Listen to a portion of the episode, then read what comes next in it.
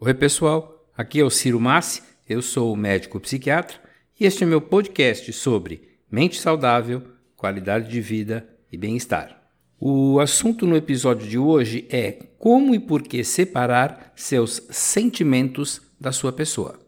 O princípio é o seguinte: você é você, seus sentimentos são seus sentimentos, seus pensamentos são seus pensamentos e, de novo, você é você. O nosso cérebro utiliza módulos diferentes para sentir, avaliar os sentimentos, pensar, avaliar os pensamentos e ter a noção de eu. Como são módulos diferentes, uma estratégia que funciona para muitas pessoas é dissociar esses módulos. Mais uma vez, eu sou eu, meus pensamentos são meus pensamentos, meus sentimentos são meus sentimentos. Não se trata de uma coisa só. É um conceito bastante operacional. O cérebro trata da realidade assim. Se você conhecer o modo como o cérebro funciona, você pode lidar melhor com esses módulos. E como é que isso é feito na prática? Criando um estilo, um estilo que inclua a seguinte estratégia: eu sou eu, meus pensamentos são pensamentos, meus sentimentos são sentimentos. Vou dar alguns exemplos que deve ficar mais claro. Por exemplo, eu digo assim: eu sou uma pessoa ansiosa ou sou um medroso.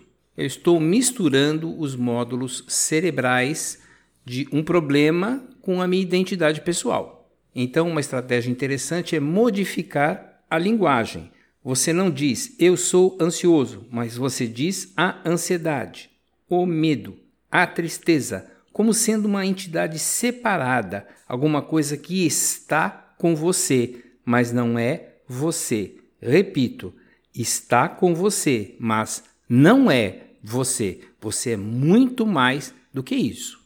Para facilitar essa separação, essa dissociação, algumas pessoas utilizam umas estratégias bem interessantes. Uma delas, dar um nome para ansiedade dar um nome para a tristeza, dar um nome para a raiva, dar um nome para o medo, para a fobia.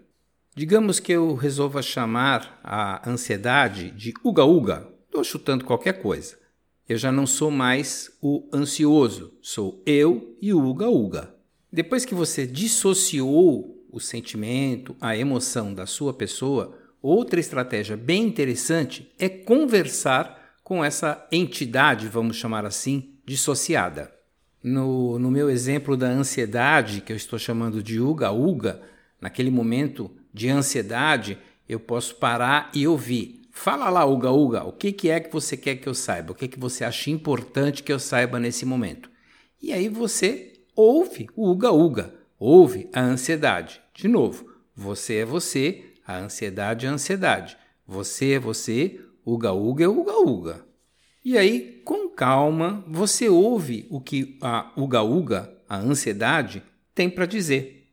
Depois que você ouve com calma, com consideração, acolhendo o que o uga-uga tem para te comunicar, você pode negociar com a sua ansiedade, negociar com o seu uga-uga, por exemplo, o melhor momento para ela se manifestar, ou se ela está sendo razoável na preocupação, na antecipação de problemas.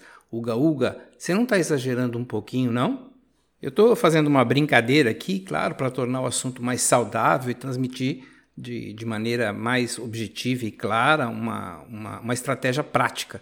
Mas várias pesquisas já constataram que se você falar em ansiedade como um adjetivo, tipo assim, né? Eu sou ansioso, você vai acabar internalizando a mesma, fazendo com que ela passe a pertencer a sua pessoa, como se fizesse parte de você, como uma parte essencial da sua pessoa. E assim fica bem mais difícil mudar.